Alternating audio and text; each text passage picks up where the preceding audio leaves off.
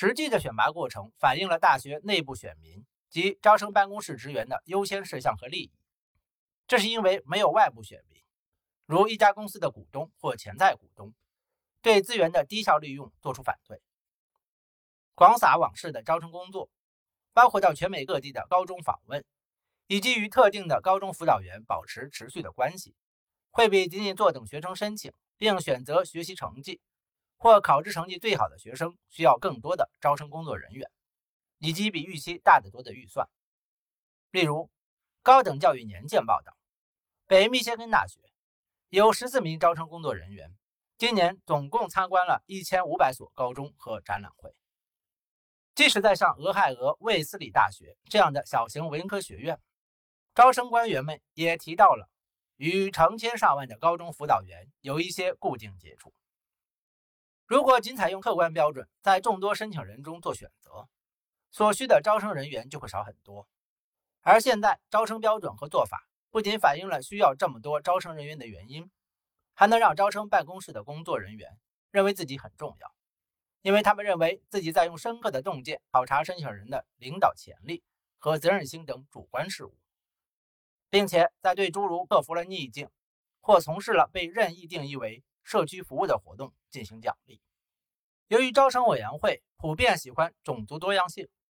这些委员会能够随意创建他们喜欢的任何人口组合。这又是另一项只因机构的非盈利性才变得可能的决定，因为没有股东或其他外部监督人员来关注此类招生委员会所做决定的经济和教育成本。这些不受限制的决定造成了一个后果是，由于亚裔和亚裔美国学生在大学中。有被过度代表的倾向，因此几乎没有什么因素可以激励那些试图创建人口多样性的招生委员会接受这些人，而且可能会有一些因素激励他们限制被录取的亚裔学生人数。正如一些大学过去曾限制犹太学生的入学数量，即使他们的入学资质比被录取的非犹太学生更优秀。例如，一项针对密歇根大学的亚洲申请人的研究发现。那些被录取的亚洲学生的 SAT 总成绩比被录取的白人学生平均高五十分，比被录取的西班牙裔学生平均高一百四十分，比被录取的黑人学生高二百四十分。在二零零六年，斯坦福大学、麻省理工学院和三所常青藤盟校都拒绝了一位亚裔美国学生的申请，他的 SAT 成绩是满分，物理、化学和微积分测试的成绩也都接近满分。虽然他最终被耶鲁大学和哈佛大学录取了，他的案例并非个例。不同的大学招生标准不太可能保持一致，因此某个学生被一所高等院校拒绝，却被另一所排名更靠前的院校录取的事情绝非罕事。与客观标准占主导地位相比，主观标准为招生委员会成员提供了更大的预算、权力和受重视感。同样。比起那些更多的依赖同时满足客户和投资者以生存的机构，学术机构的非盈利性使其内部成员能在限制更小的情况下为自己的利益服务。招生办公室的工作人员数量可以更少，这并不是一个异象。对于学术机构来说，在大部分历史时期，他们的规模其实比现在要小得多。例如，第二次世界大战刚结束不久。哈佛大学的招生人员只有一名招生官和一名兼职秘书。如今，即使是一所小型大学，也可以有十几名或更多的全职招生人员，加上大量的文员，处理招生办公室在全美各地开展的所有活动。随着高等教育机构可以利用的资金越来越多，包括政府补贴，甚至是政府对私有院校的补贴，出现了官僚帝国式的扩张。不同于盈利性企业，以最少的人力和资源完成特定任务会获得奖励，非盈利组织官员的激励因素往往正好相反。使用尽可能多的人和能够说服高级官员批准的尽可能高的预算，因为管理更多的员工和更多的预算的责任，成了他们期望在机构内获得更高薪酬和更多重视的理由。正如斯坦福大学的一位招生院前院长所说。如果我们只基于 SAT 分数录取学生，我就失业了。他也就不会拥有众多的员工或庞大的预算。无论有意与否，大学招生官员都有动机将申请人的甄选过程变得深奥且高度主观，需要大量的人长时间工作，每年旅行上千英里，与全美国的高中辅导员和学生进行会谈。在这一点上，对决策的有效性和金钱成本或流失的智力人才，没有来自外部的任何监督，没有物主或股东向他们要最大的回报。任何试图测试招生办公室所用标准的有效性，例如根据客观标准招收入学班级半数的学生，另一半则根据办公室的决定来招收，然后在毕业的时候看看两者的对比的学术主管都会激起一群人的反对，可能对他自己的职业生涯没有任何好处，也许会有很大的坏处。考虑到那些激励机制和约束条件，对学术主管来说。阻力最小的一条路就是不要自找麻烦，像在学术管理的许多其他方面一样，因为无论是在金钱方面，还是在满足该机构宣称的教育目标方面，从更高的制度效率中所获得的个人收益更少。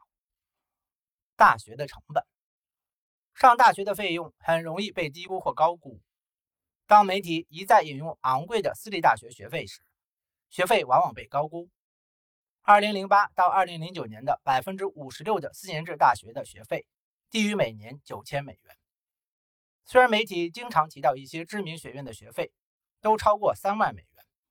但是这些学费并不典型，而且通常只有不到一半的学生实际支付了这么多的学费，因为很多学生获得了所谓的经济援助。即使是在大学学费高企的时代，在很多情况下去上大学的最大代价也不是学费。而是从事全职工作赚取收入的机会成本。州立大学的平均学费通常低于低级职位的年收入，而社区学院的学费往往更少。上大学的成本还包括书本费用的增加，但不包括全部食宿费用，因为不论是学生是否上大学，他们都是要住宿吃饭。只有这些成本在校园内较高的情况下，他们才能被视为大学教育成本的一部分。简言之，金钱支出并不能衡量上大学的总成本，这取决于教育机构和环境。许多人哀叹，大学的支出可能让毕业生背负大量债务，必须在以后的岁月里还清。这些债务对于那些工资微薄的职业来说尤其沉重。政客们很可能会对这样的哀叹做出反应，尤其是在选举年。然而，许多或大多数关于这些问题的讨论，忽视了成本和价格在经济中的作用。而且在讨论中，人们似乎认为，如果任何人的欲望受到经济学的限制，那么政府就应该去除这些制约，也就是说，把这些成本转嫁给纳税人。尽管高等教育纪事报曾称，高教的竞选把学生债务描绘成全国性危机，但大约三分之一的大学生毕业时根本没有债务，而其他人的平均债务约为两万美元，低于2009年一辆福特 Escape 的起售价格。没有人会认为购买汽车所招致的债务是如此沉重，因此纳税人必须补贴汽车的购置。此外，大学教育的债务仅偿还一次，而大多数美国人一生中会购买多辆汽车。最后，普通纳税人赚的钱不一定比普通大学毕业生赚得多，因此强迫纳税人补贴经济前景好于自身的人，这种情况不为帮助较不幸者的常识所支持。职业收入较低的人的债务负担较重，这一论点完全忽视了价格在分配稀缺资源方面的作用。如果不能影响人们的决定，那么印钞票还有什么用呢？毕竟钱本身不是财富，否则政府可以通过印更多的钱让我们变得富有。金钱只是一种人为的手段，用来刺激经济行为，影响真正财富的产生。如果人们总是自动的不考虑金钱而做选择的话，那么，我们用大量的纸张和墨水去印制钞票就很浪费。很少会有人认为，在职业选择时不应考虑工资标准。一个常见的想法是，一些特别具有先见之明的第三方可以确定哪些特殊职业真正符合社会需求，因此应该通过对纳税人强制征税进行补贴。这种随意的选择是由第三方做出的，他们无需为自己的错误付出代价。